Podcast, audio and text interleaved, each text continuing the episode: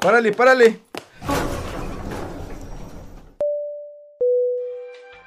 Gracias, carnal. ¿Para dónde vamos? Ya, al tercer piso. Uf, ¿y cómo crees que nos vaya? Tú tranquilo, déjate sorprender. Sí, ¿verdad? Viendo vemos. Viendo vemos. Bienvenidos. Esto es Relatos del Tercer Piso. Las opiniones expresadas en este podcast son de exclusiva responsabilidad de sus autores y no necesariamente reflejan los puntos de vista de relatos del tercer piso.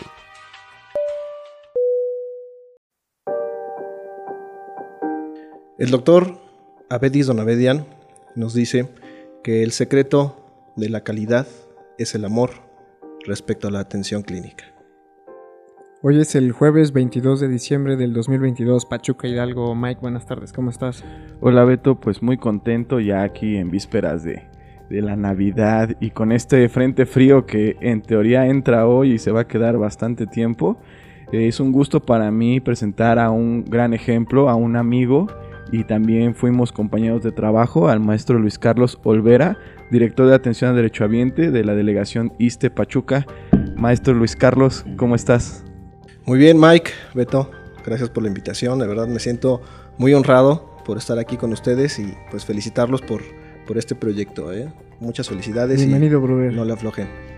Pues muchas gracias. Creo que es parte de tener un canal en el cual eh, podamos hablar desde el ámbito humano y neutral sobre estas cosas que muchas veces a, a varias personas nos causan este, esta inquietud, ¿no? Y a veces tendemos a, juzgar o tendemos a ver las cosas malas de un sistema, pero no conocemos el trasfondo y no conocemos también a lo mejor lo que implica llevar este, esta responsabilidad y, y, que la maquinita siga funcionando, ¿no? Digo, todos creemos y una frase que me gustó mucho que Beto dijo en algunos de los episodios pasados sobre las utopías, creemos que pues la utopía a mí me gusta verla como eh, el cielo en el horizonte del mar, ¿no? O sea, nunca lo vas a tocar, pero siempre te va a hacer caminar hacia, hacia esa utopía. Y creo que eh, empezar a hablar sobre que queremos algo perfecto, pues es, es difícil y yo creo que pues es, es, imposible. Sin embargo, creo que el caminar cada vez hacia allá nos hace ser mejores, ¿no?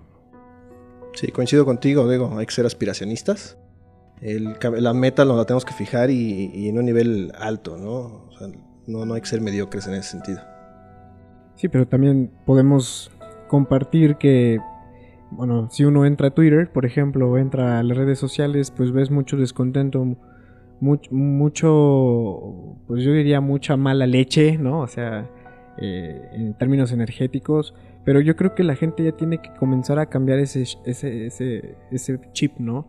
Ya nos tenemos que empezar a dejar de quejar y tenemos que comenzar a, a buscar soluciones soluciones que al final nos van a beneficiar a todos, porque nuestras familias dependen también del sistema de salud, ¿no? Y yo creo que este podcast, pues pasar, pasarnos una hora hablando de lo que no funciona, no acabamos, pero sí podemos enfocar una hora en lo que sí podríamos mejorar, cómo nosotros desde, el, desde la trinchera como ciudadanos, buscadores, ¿no? Podemos contribuir un poquito a, a, a estas dependencias de salud y también permear un poquito la experiencia que tú has, que tú has adquirido en tu camino, que nosotros también podamos ver un pedacito qué es lo que pasa del otro lado. O sea, yo creo que un agreement, eh, eh, el acuerdo comienza cuando las dos partes dan su visión, ¿no? O sea, no nada más ver una situación desde mi trinchera, sino encontrar el punto medio. Sí, el, es identificar la seguridad social. La seguridad social nos la uh, inculcan como el ISTE o el IMSS nada más, pero es la protección que el Estado le da a la sociedad y que no nada más es el hecho de decir tengo prestaciones por parte de alguna institución, sino es en general. O sea, el tener una, un seguro de salud, tener esa seguridad de decir, oye, pues si me enfermo, pues puedo ir a atenderme. Si mi papá se muere y soy menor de edad, pues tengo una pensión por, por este, orfandad, si mi esposo se muere o mi esposa se muere en una edad eh, productiva, pues es decir, eh, tengo una pensión por viudez, ¿no? el tener esa seguridad, porque antes, bueno, analizamos el contexto histórico, hasta hace unos años el, el, el hecho de fallecer o, o tener un, un, accidente de trabajo, pues era casi casi inutilizarte y pues era orillar a tu familia a que los niños trabajaran, a que todos tenían que modificar pues la situación de vida. ¿no? La seguridad social ha hecho muchísimo por la sociedad en general a nivel mundial. Eh, yo creo que hemos dado pasos agigantados y les pongo un ejemplo. ¿no? La esperanza de vida eh, de hace 100 años, tan solo en México, en el porfiriato, hablando de, de esa etapa, era de 35 años en promedio, ¿sí? era la esperanza de vida. ¿En México? En México. Al nacer. Ya por, vas pasando los años y va incrementando tu esperanza de vida, pero tienes que sortear una serie de obstáculos. Primero que nada, pues la infancia, ¿no? Tenemos altos índices de, mortalidad infantil, altos índices de mortalidad materna, eh, tenían que pasar desnutrición, sequías, hambrunas. Vaya, era más difícil sobrevivir. La seguridad social vino a mejorar eso, a que no tuvieras miedo de que te fueras a morir o que tu hijo se fuera a morir, tu esposa, ¿no? en el parto no había instituciones como tal, apenas se veía como que se estaban cimentando, ¿no? El Hospital eh, General de México, el Hospital Infantil, pero eran instituciones que todavía no abarcaban al 100% de la población. Los servicios médicos estaban enfocados en la parte urbana, pero la parte rural estaba totalmente olvidada. Eh, olvidada. Todavía no crecíamos eh, a esa parte. Bueno, entonces, hablando de que la esperanza de vida de 35 años, por muchas situaciones, no había esquemas de vacunación, vaya, estábamos en, pañales, era muy arcaico nuestros sistemas de salud. Y en 100 años se duplicó, más que duplicó la esperanza de vida. Ahorita la tenemos aproximadamente en promedio en 74, 75 años. Disminuyó un poco por el COVID. Ahorita afortunadamente con, con la vacunación, con, con, los avances que hemos tenido en ese sentido, pues se ha, se ha eh, eh, suspendido, se ha parado esa, esa disminución de la esperanza de vida. Pero ¿por qué, duplicó, por qué se duplicó la, esperanza de vida? Pues obviamente tenemos las instituciones que se crearon, eh, esquemas de vacunación, avances científicos, médicos, tecnológicos, que hicieron que pues viviéramos más y viviéramos mejor. Pero es gracias a la seguridad eh, social, para que vivamos nosotros con confort, con, una seguridad plena, ¿no? de, de, poder, eh, vaya, tuvimos otra mentalidad, otra visión este, de la vida pero estamos hablando que estamos todavía en pañales. O sea, 100 años hablando de, no sé, la historia de la humanidad, estamos muy, muy, muy cortos, pero sí dimensionar que tiene una importancia social muy fuerte el tener sistemas sólidos de seguridad social y obviamente pues dentro de ese sistema va el seguro de salud, de, nuestra, nuestra parte sanitaria como tal.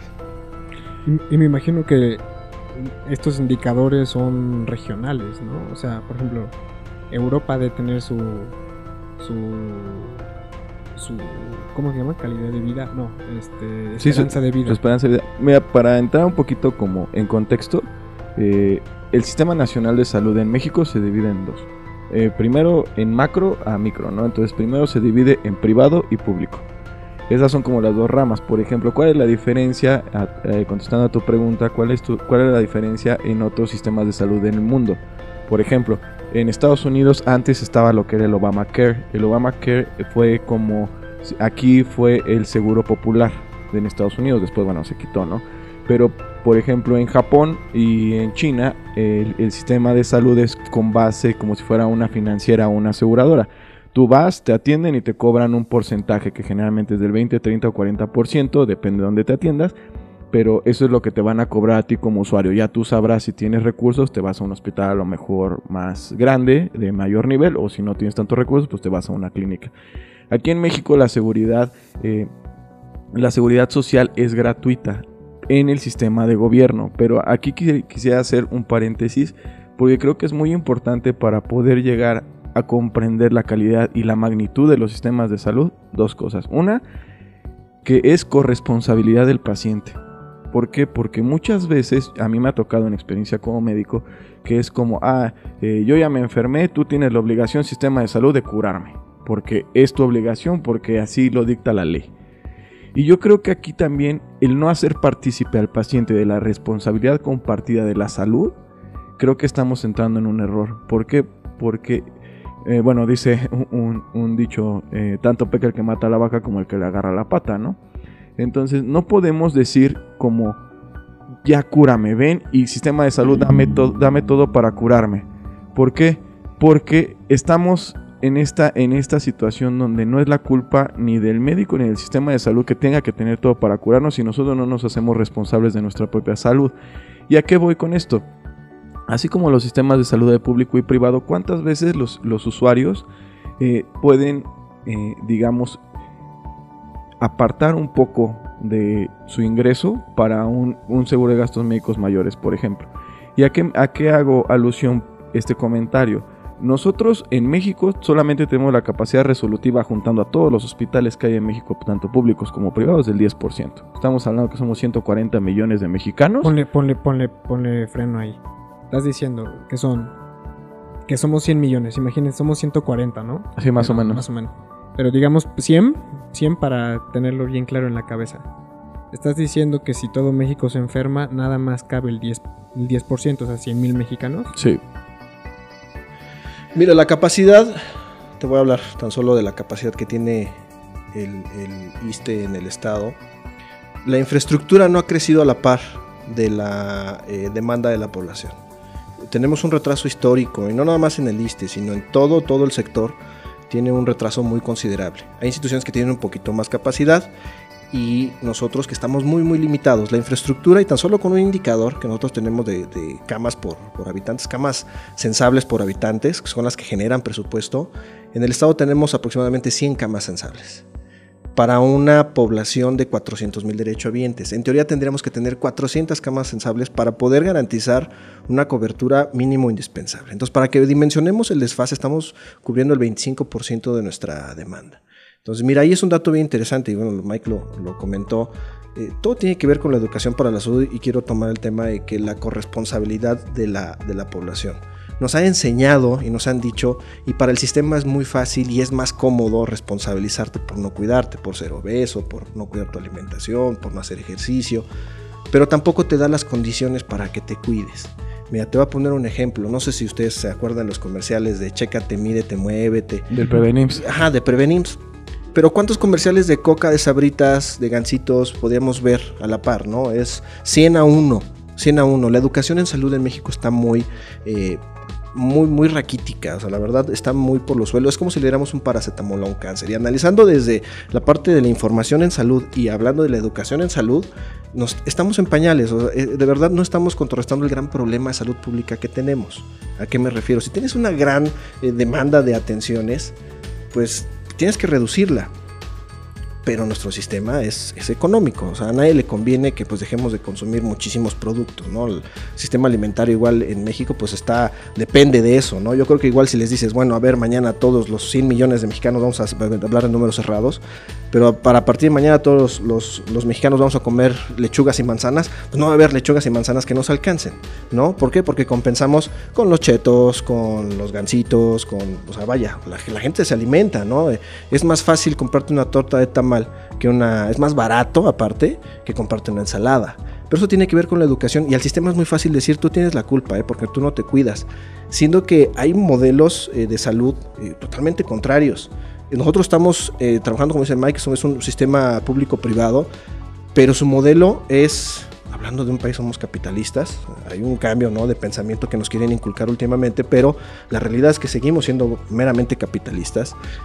Pero también está la otra parte de que cuáles son los sistemas sanitarios que no son capitalistas. Y no me quiero meter en el debate de que comunismo y socialismo contra el capitalismo, sino la manera de pensar porque la parte de, de, individualizarte, pues nada más te hace pensar en ti y es tu responsabilidad, ¿no? Tú chécate, tú mídete, tú muévete.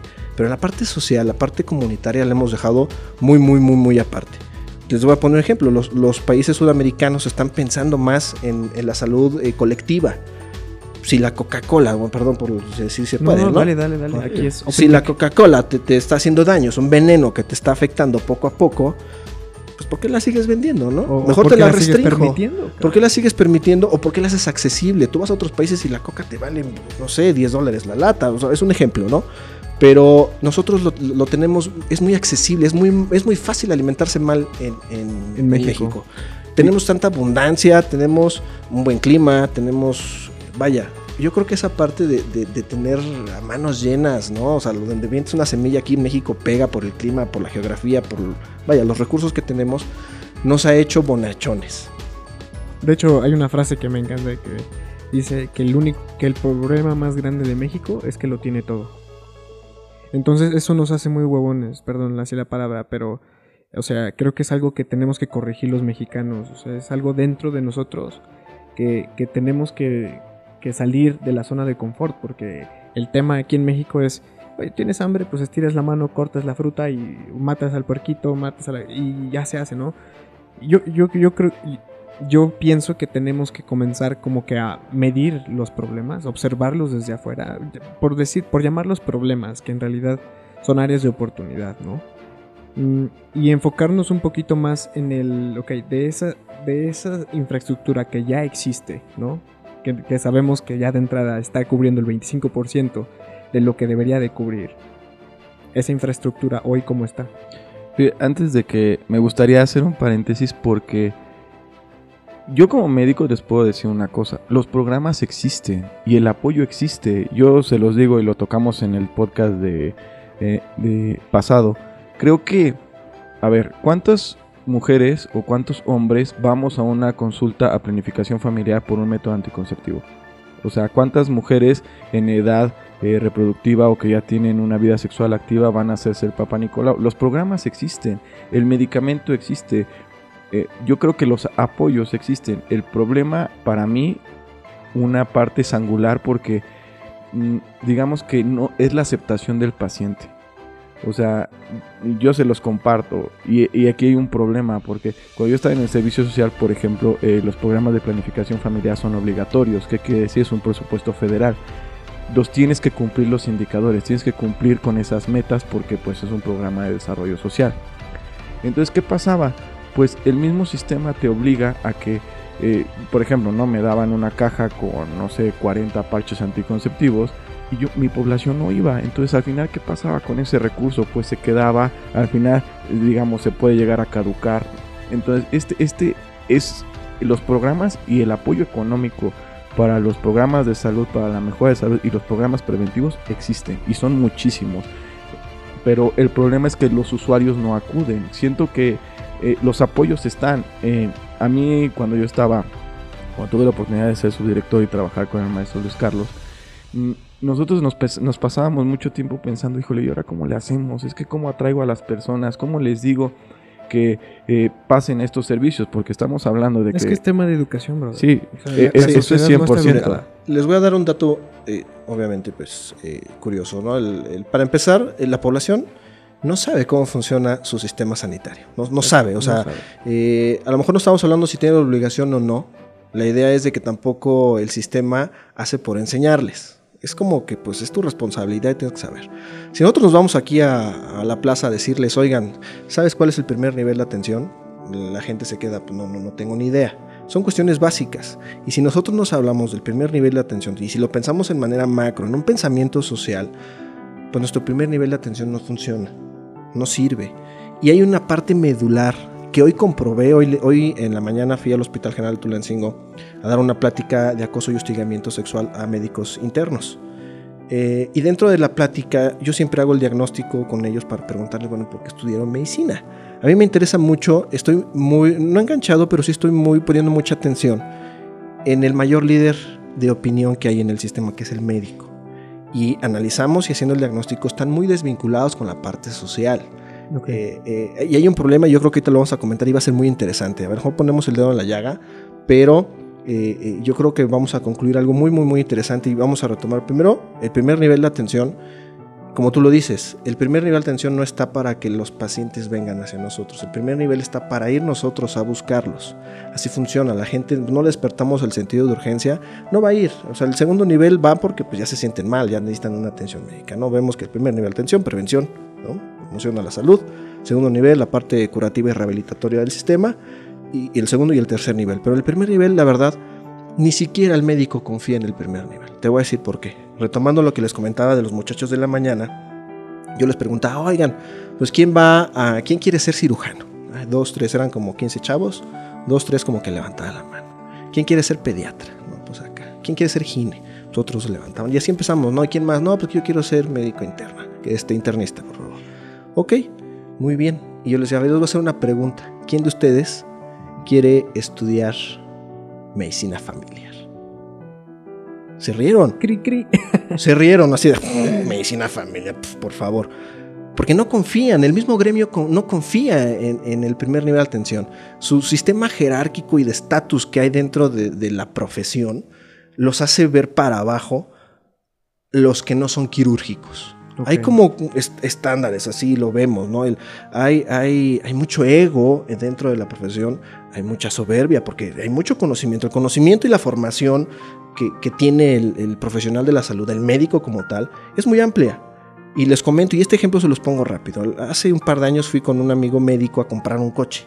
Dije, acompáñame para que pues, me ayudes a verlo, ¿no? Ah, vamos. Fuimos, eh, llegamos a la agencia, la promotora pues obviamente tienen su, su colmillo y te dicen, "Ah, este licenciado, pues como para ver, ¿no? ¿Cuál es el perfil, ¿no? El gancho. Eh, no, le digo, eh, y le dice a mi amigo, licenciado también, y mi amigo le dice, no, yo soy médico. En ese momento, haz de cuenta que yo no existía, así como quítese.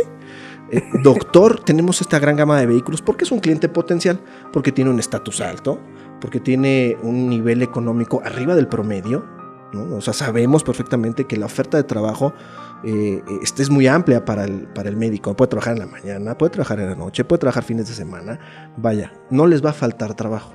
Pero eso ha generado un problema muy grande. Vamos a cerrar el tema del primer nivel de atención, a lo que yo decía, es que el gremio no confía, no le gusta, no quiere. Yo les dije, ¿quién de ustedes va a regresar a trabajar a la comunidad? ¿Quién de ustedes va a regresar a trabajar a un centro de salud? No se ven ahí en el centro de salud. Ellos se ven en la parte eh, quirúrgica, en la parte hospitalaria, pero no, no se les ha inculcado, no se les ha entrenado para decir, a ver, tú médico que estás en la comunidad rural, vas a ir a ser especialista, pero vas a regresar a la área rural. O sea, porque necesitamos especialistas en, en- en todas las regiones. ¿no? Tenemos un gran problema de que no tenemos especialistas en Huejutla, no tenemos especialistas en Ixmiquilpan.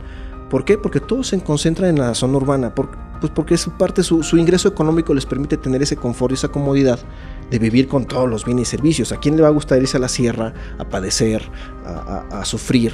Cuando dices, no, pues tengo yo esa gran eh, eh, oferta de trabajo sin necesidad de sacrificarme. ciudad. Claro, claro. Y yo creo que Y todos buscamos ese confort. Y ahí no, no se podría decir que ahí es como que cuando se les olvida para qué están estudiando, ¿no? Esa parte de la vocación es bien importante.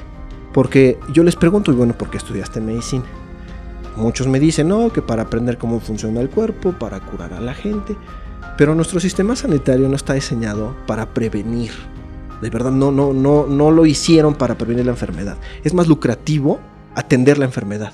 Porque genera pues, medicamentos, genera estudios, genera muchísimas situaciones. O sea, vaya, ese, ese círculo, ese, ese, ese engranaje eh, está mal enfocado porque genera lucro. Y en estos momentos hablamos del tema más importante que les quiero comentar es el exceso de lucro que hay en el sistema. Fíjate que eso que acabas de tocar me parece totalmente interesante. Porque yo afortunadamente tengo la oportunidad ahorita de dar clases y una de las clases que yo doy es salud pública. Y bueno, yo en salud pública, pues obviamente la parte angular y también de promoción a la salud eh, es la parte angular de la prevención. Y yo creo que estamos un poco manchados los médicos desde la, desde la facultad. Porque, por ejemplo, yo le doy eh, salud pública a primer semestre, a primer año, y le doy eh, promoción a la salud a tercer semestre. Pero desde que tú llegas como, como profesor, como catedrático, a darles salud pública, te dicen, ah, este es de relleno. Desde ahí, Así desde es. ahí tenemos un problema grandísimo. Un problema de percepción. Claro, porque es eso, o sea, como bien lo dice, la inferioridad, el decir, ah, bueno, esta materia, ah, yo, yo voy a estudiar eh, cardiología, voy a estudiar eh, cirugía, voy a estudiar pedia, porque son las importantes. Oye, discúlpame, pero yo como les digo, a ver, salud pública es de tu parte angular de la prevención. A mí una de las, yo, y, y lo compartía, ¿no? A, mis alumnos les pregunto, ¿para qué estudias medicina? Y las mismas respuestas que, que tú comentas, para salvar vidas, para ayudar, para todo esto. Yo les digo, tienen, bórrense esa, esa definición, ese objetivo de la cabeza. Para mí, el ser médico es mejorar la calidad de vida y, mejorar la calidad humana del paciente con un equipo multidisciplinario. Porque a veces a los médicos, como bien lo dices, somos muy ególatras y se nos olvida que esto es un trabajo en equipo, ¿no? O sea, a veces dices, ah, bueno, la vas a mandar a nutrición, ah, pues a ver que le dé su dieta, ¿no? O lo voy a mandar con el odontólogo, ah, pues a ver que le revisten los dientes. O sea, es un equipo multidisciplinario, el cual tiene que estar, entrar la trabajadora social porque tenemos que ver qué problemas familiares tiene, dónde está parado el paciente, si tiene síndrome de abandono o no, y la trabajadora social lo tiene que empezar a, a, digamos, a canalizar. Ahora, la gran, el gran trabajo del médico general, y eso es otra, esa es otra gran problemática, que nadie se quiere quedar como médico general, porque precisamente están muy infravalorados, estamos muy infravalorados, y siempre buscas como, ah, también entre los médicos está el dicho de, ah, si eres médico familiar, pues no eres nada. Oye, Sí, Yo, les digo, yo les digo a mis alumnos, el ser médico familiar, tú eres la parte angular. ¿Por qué? Todos los pacientes deben ir con un médico general. El médico general los tiene que derivar. Si, por ejemplo, tú dices, y, y aquí llega un loop, por ejemplo, ¿no? A ti, carnal, te duele la cabeza y dices, ay, no voy a ir con el médico general, mejor voy con el neuro, porque pues ya es, es la subespecialidad o la especialidad. El neuro te va a buscar todas las cosas neurológicas que te puedan dar un dolor de cabeza. Y seguro me voy a encontrar algo. Seguramente te va a encontrar algo, porque eso es cierto, el que busca encuentra, ¿no? Entonces, el, el trabajo del médico general es precisamente ese, ver la generalidad del paciente y ahora sí con base en los análisis de laboratorio, con base en la semiología, con base, entonces ahora sí te puede canalizar al neuro, te puede canalizar al cardio, te puede canalizar al endocrino, pero ya desde un punto de vista panorámico. Entonces, eso a los médicos se nos olvida mucho. Sí, mira, eh, una experiencia hace un par de meses. Eh, mi amigo fuimos a, comer y invitó a uno de sus primos que es eh, R1 de, de cirugía. Yo la verdad trato de escarbar porque esa información a mí me nutre y me hace pues tomar mejores decisiones. Es información que a mí me, enriquece. Eh, yo le pregunté, oye doc, te hacer una pregunta. Estábamos comiendo. Y me dice, sí. Digo, ¿por qué estudiaste cirugía y no medicina familiar? Casi, casi, casi me escupe la comida así de... ¿Cómo crees? O sea, no, el médico familiar no sabe. Así me contestó, porque esa es la dimensión que, en la que ellos consideran eh, el, el nivel jerárquico que tiene y el nivel, el estatus ¿no? que se tiene. Yo lo veo mal, porque, pero no nada más es una cosa particular. Es el sistema en general que está... que Está hecho así. Está hecho Es así. que yo que lo veo desde afuera, que ustedes es- están en el sector médico, pero así como lo veo yo, este, alguien sembró este pensamiento, ¿sabes? Alguien menospreció la prevención para que eh, pueda lucrar en la corrección. O sea, al final, eh, hoy en la mañana estaba checando con Mike unas pólizas de seguro de vida y dices, ¿cómo es posible que te la pasas ahorrando toda tu vida y todo y la mayor parte de tu capital y de tus ahorros te lo gastas ya en, en la factura del hospital, ¿no? Uf, eso es temazo, ¿eh? Eso es un temazo. Ayer eh, lo que estábamos platicando también es ya dentro del tabulador de, de- de, por ejemplo, ¿cuánto te cuesta la cirugía más básica en el sector privado? El tabulador está arriba de 20 mil pesos. Es como que si te cobraron 20 mil, uf, te fue súper bien. Te fue Y barato. sí, te fue barato. Entonces, estamos haciendo, estamos ampliando la brecha de desigualdades, enriqueciendo el sector privado. Eh, el, el exceso de lucro está haciendo que, mira, a nadie le conviene que la gente esté sana. Al sistema no le conviene que la gente no se enferme. No hay compra de medicamentos, no hay laboratorios. entonces- y tampoco te voy a poner un ejemplo. Hay, uni- hay unidades médicas o hubo unidades médicas que durante toda la pandemia su, su tomógrafo estuvo descompuesto. ¿Explicación? No sé. En pandemia es como que inconcebible, ¿no? Decir, oye, fue algo básico dentro del diagnóstico de enfermedades respiratorias, el poder checar pues, cómo tenían los pulmones, ¿no? Cómo se ven de la parte de adentro. No me va a dejar mentir Mike, es como que algo básico, ¿no? Pero hubo unidades médicas que no tuvieron eh, tomógrafos. ¿Quiénes son los mayores beneficiados de no tener ese tipo de estudio? La parte privada, porque los no dejaste de hacer tomografías, los derivaste al sector privado, ya sea subrogado o ya sea que el, el mismo paciente recorriera al gasto de bolsillo para pagarlo, hubo un lucro. Y obviamente hubo una... bueno, ahí es donde se aplicó la ley de la oferta y la demanda, ¿no? Inclusive hubo... Son estudios que más o menos están entre mil y mil quinientos pesos. Hubo, hubo eh, lugares donde les cobraban dos mil, dos mil quinientos porque pues ahí abusaron en el tema de económico. Pero si nosotros analizamos, eh, eh, analizamos esa, parte, el exceso de lucro nos hace al, gremio como tal, el gremio médico, no le conviene que el, servicio público funcione. ¿Por qué? Porque no vas a tener tantas cirugías en la parte privada, porque no vas a tener tanta consulta. Es una realidad que estamos rebasados, o sea, estamos rebasados en la parte de la demanda. Eso genera un exceso de lucro. ¿no? Eh, Nosotros vemos, tengo la oportunidad de analizar yo las quejas médicas, eh, quejas fuertes, ¿no? Donde se puede ver eh, eh, pérdida de la salud, ¿no? Eh, un ejemplo claro, ¿no? Llegas a, que te van a, no sé, una pierna, te- en lugar de apuntarte la derecha, te amputan la izquierda, ¿no? Ese tipo de errores, ese tipo de negligencias médicas como que derivan en, un- en una afectación como tal a, a los pacientes, nosotros las analizamos, analizamos todo el expediente clínico, pedimos informes, o sea, hay una implicación legal en ese análisis y podemos ver que que el paciente que llegó al instituto y no fue operado en tiempo y forma, no cumpliendo el criterio de oportunidad del sistema, se van al área privada y ahí son operados de inmediato. Mm, Y, es muy- eh, y eso se ve, y eso se ve en muchas situaciones, ¿no? Igual vas, no sé, a lo mejor vas a arreglar tu coche al- a- con el mecánico y el hecho de que nada más le cambie un, un cablecito, le conecta algo y dice, no, pues te tuve que, que dar un ajuste al coche, ¿no? A lo mejor es abuso del exceso eh, o de la ignorancia o, o de la falta de conocimiento por el otro lado. Bueno, para- lo que me estás contando es lo mismo que me pasó a mí, pero en mi carro. Que me robaron mi espejo y luego me dijeron, pues ve ahí donde venden un buen de espejos. No, entonces vas y no, ¿cómo sabes que no estás comprando tu propio espejo? no? Sí, Es lo mismo que está aquí. O sea, creo que creo que es importante que, que, que- que la gente eh, voltee a ver hacia este lado, que, que comencemos a, a mirar soluciones. De nuevo, mm, no hay que quejarse para atrás, sino hay que ver para adelante. Yo soy de la, de la opinión que, o sea, con- con- a través del amor podemos seguir caminando, podemos seguir corrigiendo los distintos baches, los, los hoyos negros, yo los llamo así, de- del sistema, porque tampoco podemos decir que el sistema 100% no funciona. O sea, al, al final, pues funciona, si me explico, en su, en su cierto nivel, pero ¿por qué no hacerlo funcionar mejor? Ese es, ese es el tema, ¿no? Que, que- que justo es lo que nos unió aquí en Tibetcito y, y, y contigo, es cómo nosotros podemos, mm, digamos que aportar a través de proyectos como los que estamos haciendo, como los de Clown, em, hacer un diferenciador, porque yo, yo soy muy creyente de la energía así y pienso que, por ejemplo, ahorita lo que acabamos de ver de Argentina, ¿no?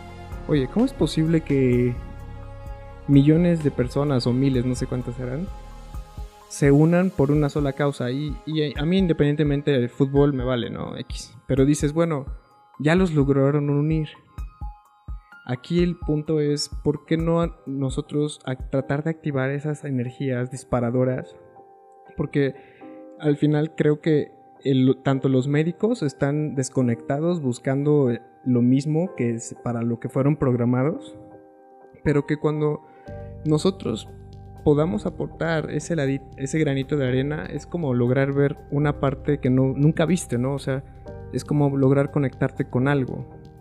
Entonces aquí en este podcast me gustaría hablar un poquito sobre la, humanidad en, en el sector salud. Mira, para, para dar como paso al tema, justamente yo iba también para allá. eh, una de las frases que a mí me encantan es que un profesional requiere a otro profesional. Y una de las grandes causas que por lo menos yo pude detectar, como bien lo decía maestro, eh, tienes esta bipolaridad en los médicos, ¿no? Y los mismos pacientes lo expresan. Ah, porque el mismo médico que me iba a operar en el ISTE eh, me trató mal y eso, y es el mismo que me opera en el, en el hospital particular y wow, o sea, cambia el doctor. O sea, se pone la bata del particular y pásele hasta cafecito te ofrecen. O sea, esta parte obviamente deja más marcado. Llamémoslo y digámosle suponiendo que hacemos un maltrato en el sector priva- público para tener más oferta en el sector privado. No sé si sea la razón, yo afortunadamente no soy clínico, pero es una de las cosas que puede pasar, ¿no? Esta parte de ser, a mí me gusta llamar como mala leche, porque incluso en el puesto en el que yo estaba, te das cuenta, como decía el maestro, no sabes por qué mágicamente las cosas se descomponen, pero se descomponen. O sea, es, es increíble cómo estamos tratando, y yo se los decía, es, que ya, estamos, ya somos adultos, ¿no? O sea, es imposible cómo los misma, las mismas personas que trabajan en un medio descompongan las cosas a propósito para que no funcionen, eh, deteriorar el sistema de salud. Vemos esta parte de las quejas de decir, yo, mira, yo, yo tengo una política y es mi filosofía personal. Si no estás a gusto donde estás, no estés. ¿Por qué? Porque vas a dar un maltrato. O sea, si tú estás nada más eh, calentando la silla por un sueldo, vas a dar un maltrato. Realmente te tiene que gustar lo que haces, porque si estás en un lugar donde te gusta, vas a ofrecer lo mejor de ti. Entonces, ¿a dónde voy con esto? El clima laboral en las instituciones públicas en general, creo que hay una, una deficiencia muy grande. ¿Por qué? Porque viene el maltrato. Y estoy hablando de todas las instituciones de gobierno. O sea, apenas, y sí voy a hablar. O sea, estás a- tirándole a todo. Sí, general. porque te voy a decir una cosa. En mi colonia no pasa la basura en tres semanas. Y lo que yo hice fue mandarle un inbox, porque afortunadamente ya tenemos los medios de comunicación. Le mando un inbox al presidente municipal de Mineral de la Reforma y no me contestan. Afortunadamente yo soy muy picky y bajé el, el contrato de arrendamiento que tienen con la, con la empresa destinada a recolección de basura y la, el- la empresa me dijo, ah, pues quéjate. Y yo, oye, o sea, ¿qué onda? Yo estoy pagando, pero eso sí, el SAT, la verdad, dejas de pagar impuestos y te meten al bote, ¿no? Entonces, creo que es mucho la parte humana. ¿Y a qué me refiero? Si tú tienes una humanidad, si tú tienes esta empatía, vas a poder hacer bien tu trabajo. Y eso es algo que nosotros queremos hacer, por ejemplo, con, la acercación- eh, con el acercamiento de Clown a- al hospital, porque creo que aparte es percepción, creo que aparte es ambiente y creo que aparte es eh, el típico dicho mexicano de, pues así es México, ¿no? O sea, Pues así ya entra en la cosas. Es como un, un ejemplo muy, muy padre que aprendí esta semana apenas. Es de que tiran una cuchara ¿no? en el piso. Entonces, pues un día dices, hay una cuchara tirada en el taller de herramientas. ¿no? Segundo día, ah, pues ahí sigue la cuchara. Tercer día y se vuelve normal. Y después hay dos cucharas. Entonces es, es de, oye, ¿y esa cuchara? Ah, pues no sé, ahí estaba cuando yo entré. O sea, como que se normaliza el, el no hacer bien las cosas. También ese es, ese es otro. O sea, ¿por qué no nosotros, o, tú qué consejo nos das como ciudadanos? ¿Qué podemos hacer nosotros para, no, no quiero decir exigir, pero en realidad, digamos que presionar de nuestro lado para que las cosas salgan conforme a un indicador? Ah, mira, vamos a. Atendiendo eso, yo creo que tenemos que voltear a ver la parte social. ¿Cómo piensa el mexicano? O sea, ¿cómo piensa el hidalguense? ¿Cómo piensa el pachuqueño? ¿Cómo piensa el tulancinguense? Y eso tiene mucho que ver. La parte sociocultural, la parte económica también. Yo creo que ya le tiramos a- al, al gremio, ¿no? Ya, ya pusimos el dedo en la llaga, ya, ya, ya les dijimos, bueno, que, que- que están fallando, ¿no? Pero también es digno de reconocer que también, como tú lo comentabas, funciona de alguna manera. Hay cosas buenas que se hacen, hay vidas que se salvan y, y- y mis respetos, ¿no? El gremio tiene una función es- esencial dentro de la estructura social. Pero vamos a analizar ahora la parte de la derechohabiencia o la parte del usuario y, y vemos una población poco educada. Eh, una, una población, vamos hablando del tema salud, ¿no? No nos cuidamos, ¿no? El- el- podemos ver que socioculturalmente están, eh, nos enseñan que, que lo malo, como dices, normalizar conductas, ¿no? Lo malo es bueno. Eh, tan solo, y hablando al ejemplo de la Coca-Cola, es eh, la Coca-Cola es Navidad, la Coca-Cola es familia, la Coca-Cola es armonía, amor, pero pues es un veneno, o sea, e- es algo que te afecta. Y es un ejemplo, así podemos ir desprendiendo muchas, muchas situaciones, muchas malas prácticas. Y, y la parte emocional de la población en general, si analizamos en macro cómo está pensando, podemos ver que hay muchas áreas de oportunidad. Obviamente lo que tenemos que hacer es, primero que nada, eficientizar el sistema. Si tienes una capacidad limitada, pues lo que tienes que hacer es, es- disminuir la demanda. Lo que más nos interesa a nosotros es evitar que la gente se enferme, que la gente requiera una atención de seguridad social. O sea, miren, hay un dato estadístico y es muy importante comentarlo. De los 400.000 derechohabientes que tenemos en el instituto en el estado, eh, no todos atienden con nosotros. No todos van a lista. Hay, hay- hay profesores, hay trabajadores burócratas de gobierno del Estado, de, bueno, de todos estos derechohabientes, que me dicen, yo en mi vida he ido al instituto. Yo en mi vida me he atendido en el, en el ISSSTE, yo voy a la privada. Nosotros hay que identificar, hay un estudio que se hizo hace aproximadamente unos 10 años por el doctor Julio Frank, que, que- analizó ¿no? el, el- cu- cuánta gente se, se atiende en el sector eh, público y cuánta gente en el sector privado. Somos de los pocos países en Latinoamérica que está 50% de la población en el sector eh, público y el otro 50% en el sector privado. Eso genera, eso, eso hace, eso es uno de los principales problemas que tenemos. ¿Por qué? Porque estamos hablando que somos 140 millones de mexicanos, la mitad son 70 millones, ¿no? Significa que 70 millones de mexicanos atienden el sector público que no caben y el otro, otros 70 millones son los que se atienden en el sector privado. Es una cantidad impresionante de potenciales clientes que tiene el sector privado. O sea, va a haber lucro, va a haber mucho dinero. Si tú pones una farmacia aquí enfrente te va a pegar. O sea, si, vaya, a lo mejor no te va a hacer rico, pero vas a tener Flujo. flujo de... Va a haber quien te compre. Así es. consultorios, ¿no ves? Hace unos días que criticaron los consultorios similares. Pues es una necesidad porque en el sector público no tienes cómo cubrir esa necesidad. Entonces, ¿qué es lo que tenemos que hacer? Obviamente, eficientizar. De ese 50%, si tenemos esa capacidad para el 25%, significa que tenemos a 25% que no cabe. Ese es nuestro verdadero problema. El 25% de población que no encaja. Son 100.000 derechohabientes que se están enfermando, que no queremos que se enfermen. Obviamente, pues el instituto tiene que reaccionar ante ello. ¿Por qué?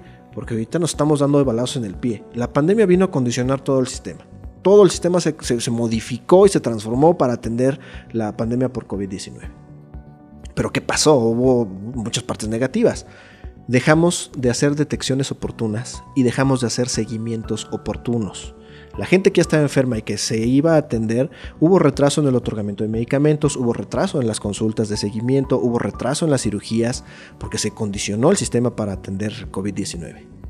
Entonces, aparte, hubo detecciones que no se realizaron. Ahora, si nosotros vemos a la parte de la población, como les comentaba, la gente en sus casas no se cuidó, o sea, vaya, no hubo la respuesta necesaria para decir voy a comer bien, o voy a cuidar, o a hacer ejercicio. La tuvimos resguardada y lo que más nos importó es que no se contagiara. Pero ahorita en estos momentos ya tenemos una avalancha de demanda de atención de la gente que no se detectó a tiempo y la gente que no se cuidó de una manera oportuna. Entonces no nos preparamos para el sistema, no se preparó para esa avalancha de, de atenciones. ¿Qué es lo que tenemos que hacer? Primero, eficientizar. ¿no? El personal está desgastado, es una realidad, ya está tronado, está muy cansado y tienes que disminuir esos niveles de, de estrés con actividades como las de clown. La verdad que son acciones que van a venir a mejorar la calidad de vida, la calidad del trabajo que está realizando, los ambientes laborales, va a disminuir el psicoestrés. Y tenemos que irnos a la parte formativa, también al médico decirle, ¿sabes qué? Eh, médico en formación, cuando te toque ir al sector eh, público, cuando te toque trabajar desde que eres interno, que vayas a tu servicio social y estés en una parte formativa, te va a tocar echarle mucho. Mira, yo les pongo muchos de ejemplo porque cuando yo les pregunto a, los médicos que tienen quejas por maltrato, ellos me dicen es que los derechohabientes vienen, nos exigen y nos gritan. Eso no lo vamos a cambiar.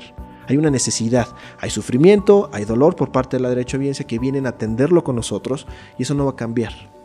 O sea, no vamos a cambiar a 400 mil derechohabientes. Ahora, tú cuando decidiste ser médico, lo que estamos diciendo, tú cuando decidiste ser médico, estás consciente, es, por ejemplo, si tú te metes un programa de, no sé, de Médicos Sin Fronteras y te mandan a África a atender, pues vas a ir a atender a, a personas, a Áfricas, a tribus, no sé, a sectores muy vulnerables.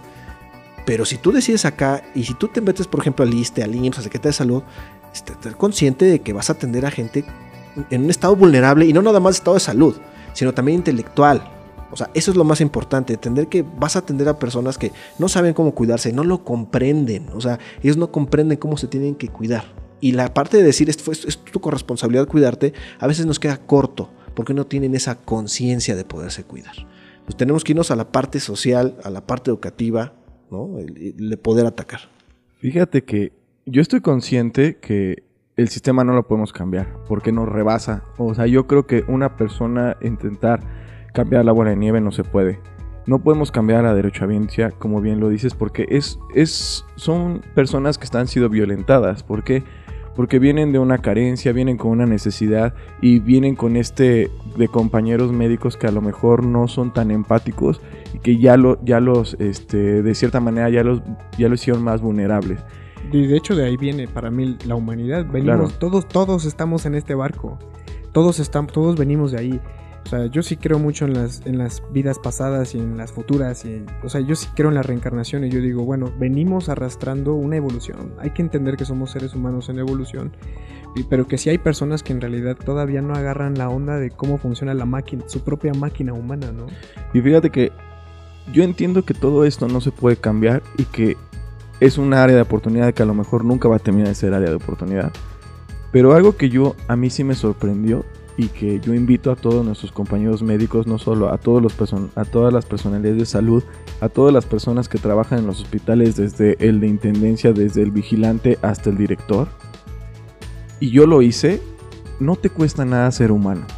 Y creo que si estás en esta modalidad, digo, la verdad, yo incluso le decía a mi jefa de enfermeras, aquí en lugar de ponerle subdirector médico hay que ponerse reciben mentadas de madre, porque pues literal casi ese era mi trabajo, ¿no? O sea, todo el día me, digo, la verdad, pobre de mi mamá, le llovió, pero fuerte, pero si tú cambias el chip de las personas, o sea, si una persona viene a exigirte algo que realmente está en su derecho de exigir, y tú no es, no, a lo mejor no lo vas a poder resolver, ¿A qué me refiero? Que tú a lo mejor no está en tus manos el agarrar y comprar un tomógrafo y ahorita decirle, te voy a hacer tu tomografía, agarrar un cirujano de México y traérmelo a, a, a Ixmiquilpan o traérmelo a, a, cualquier comunidad y opéralo.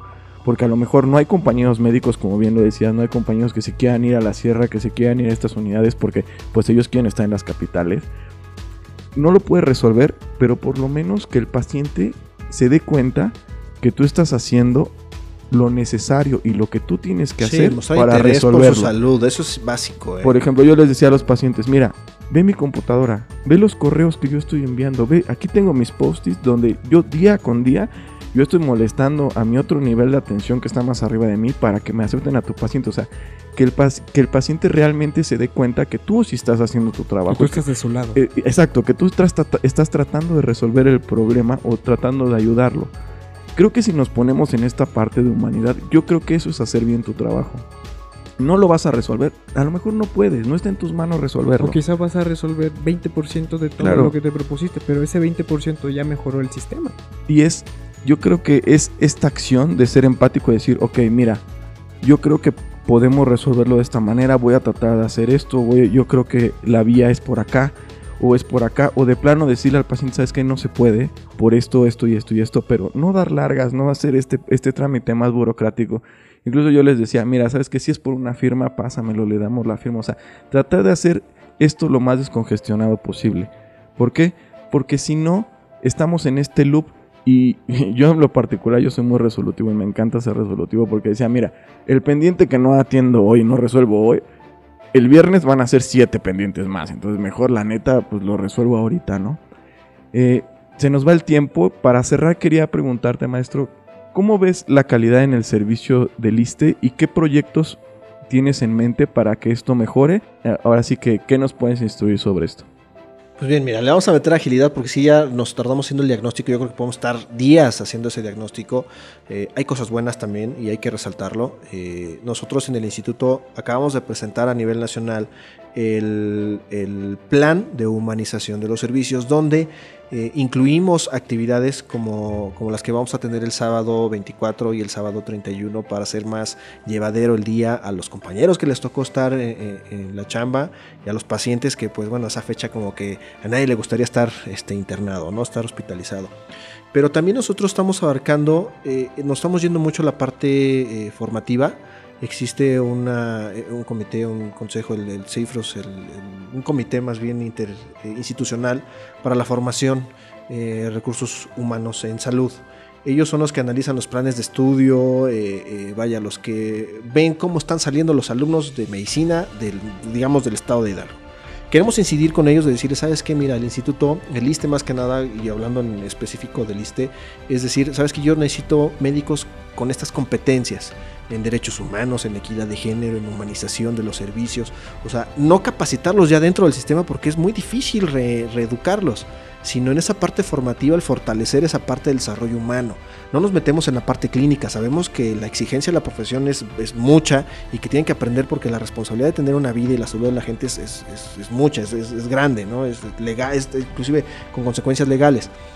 Pero incidir en la parte donde es, oye, ¿sabes qué? Necesitamos que sean más humanos, necesitamos que vengan más sensibles, más sensibilizados en temas como derechos humanos. Hicimos un diagnóstico en octubre donde yo le pregunté a todos los hospitales que me dijeran del personal médico cuántos han capacitado en el 2021 y 2022 en derechos humanos me entristeció la noticia de cuando recibí la información. Cero, cero, es cero, es una cantidad preocupante decir que ningún médico en el 2021 y 2022 se capacitó en materia de derechos humanos, algo básico, algo que tenemos que saber todos. Bueno, entonces, ¿qué vamos a hacer? La meta para el 2023 es capacitar al 100% del personal, no hay un por qué no. Obviamente hay muchas barreras, ¿no? El tema sindicales, horarios de trabajo, pero yo creo que eh, demostrando esta necesidad, o sea, creando la necesidad, eh, vamos a, a mejorar sustancialmente porque creamos conciencia en el trabajador. Entonces, dentro de ese plan viene esa parte, incidir en la formación, eh, capacitar en derechos humanos, en equidad de género, son nuestros programas institucionales, pero también queremos meternos mucho en, en la parte de lo que comentábamos al principio, ¿no? El secreto de la calidad es el amor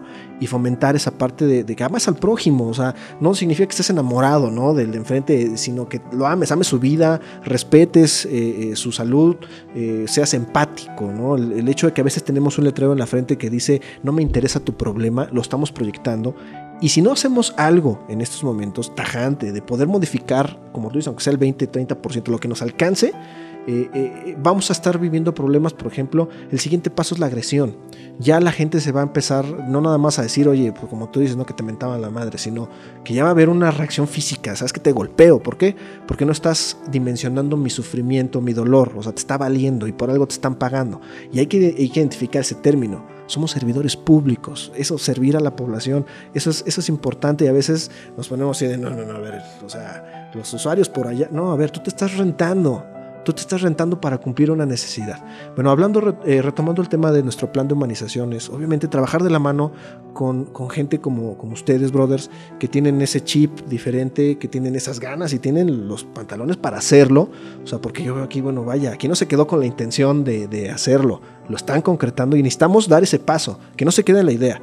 Es decir, Vamos a trabajar con clon hospitalario, eh, vamos a, obviamente lo que sea necesario para multiplicar esa, esas eh, eh, narices rojas, que no sean que vengan externos, sino que en el estado tengamos ya una cuadrilla muy importante, porque necesitamos ser más y empezar a jalar médicos en formación para que no se contaminen con las malas prácticas. Entonces, para culminar, hay muchas actividades que podemos hacer.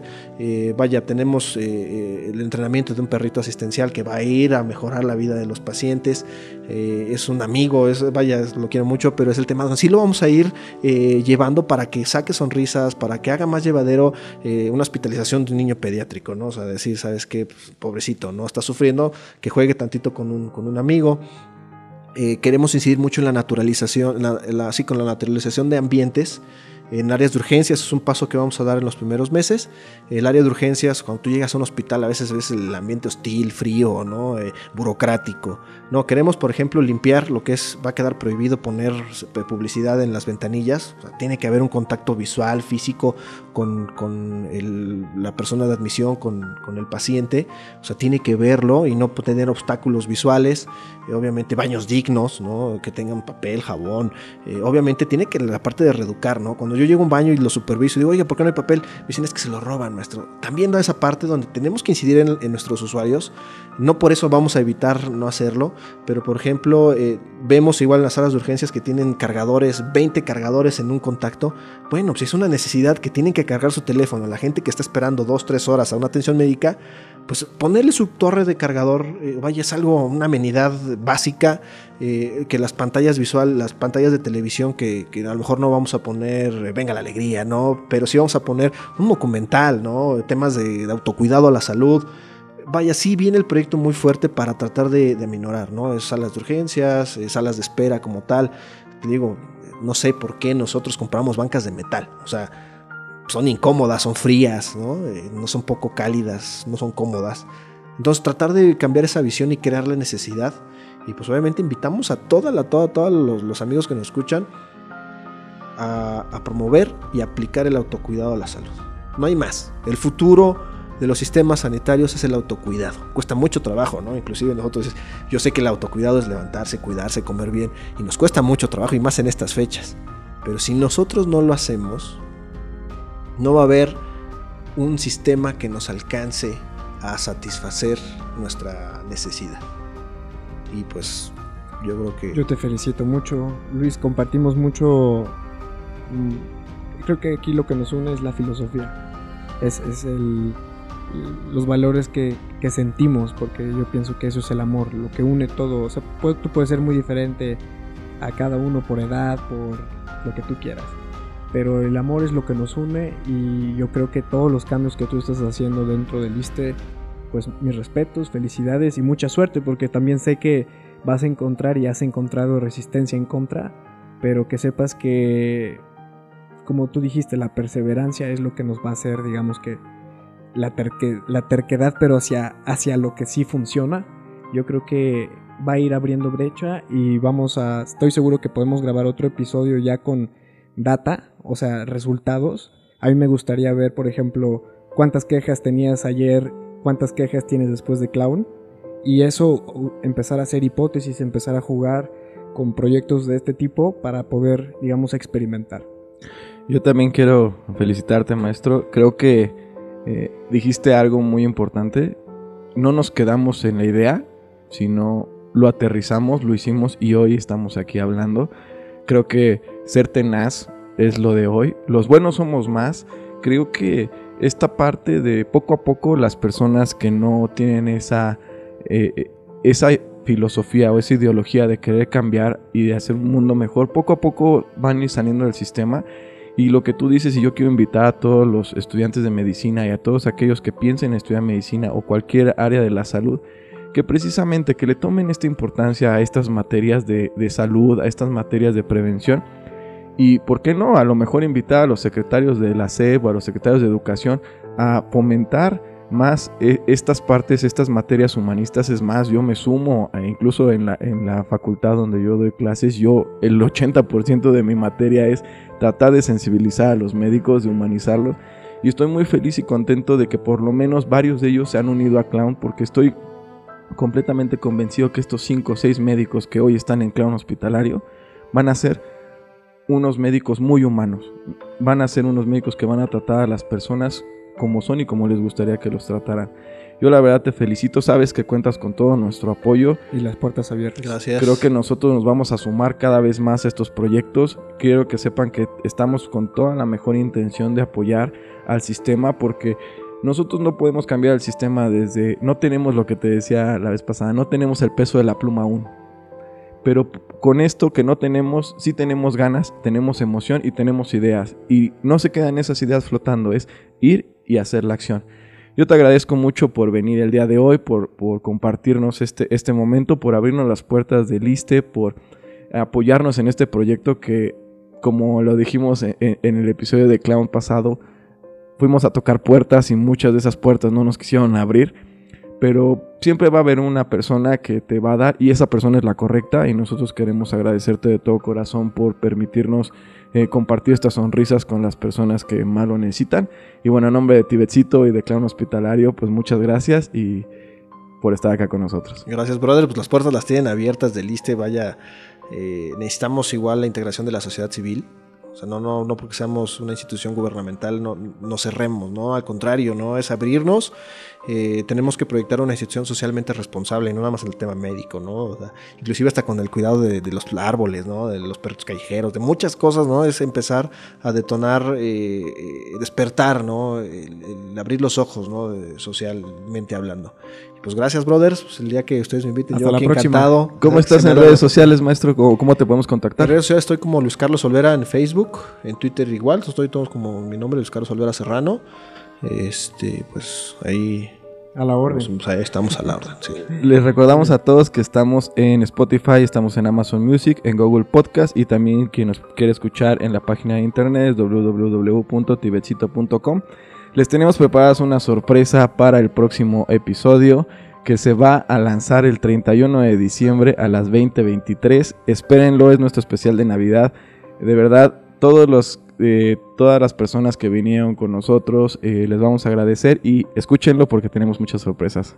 Bueno, les mandamos un abrazo. Sé que nos pasamos del tiempo, pero pues había que tocar muchos temas. Creo que le dimos unas pinceladas a cada uno.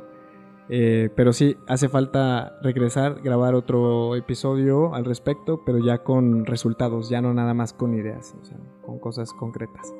Así que, bueno, gracias a todos, un abrazo y un beso. Muchas gracias a todos, bonita tarde. Adiós.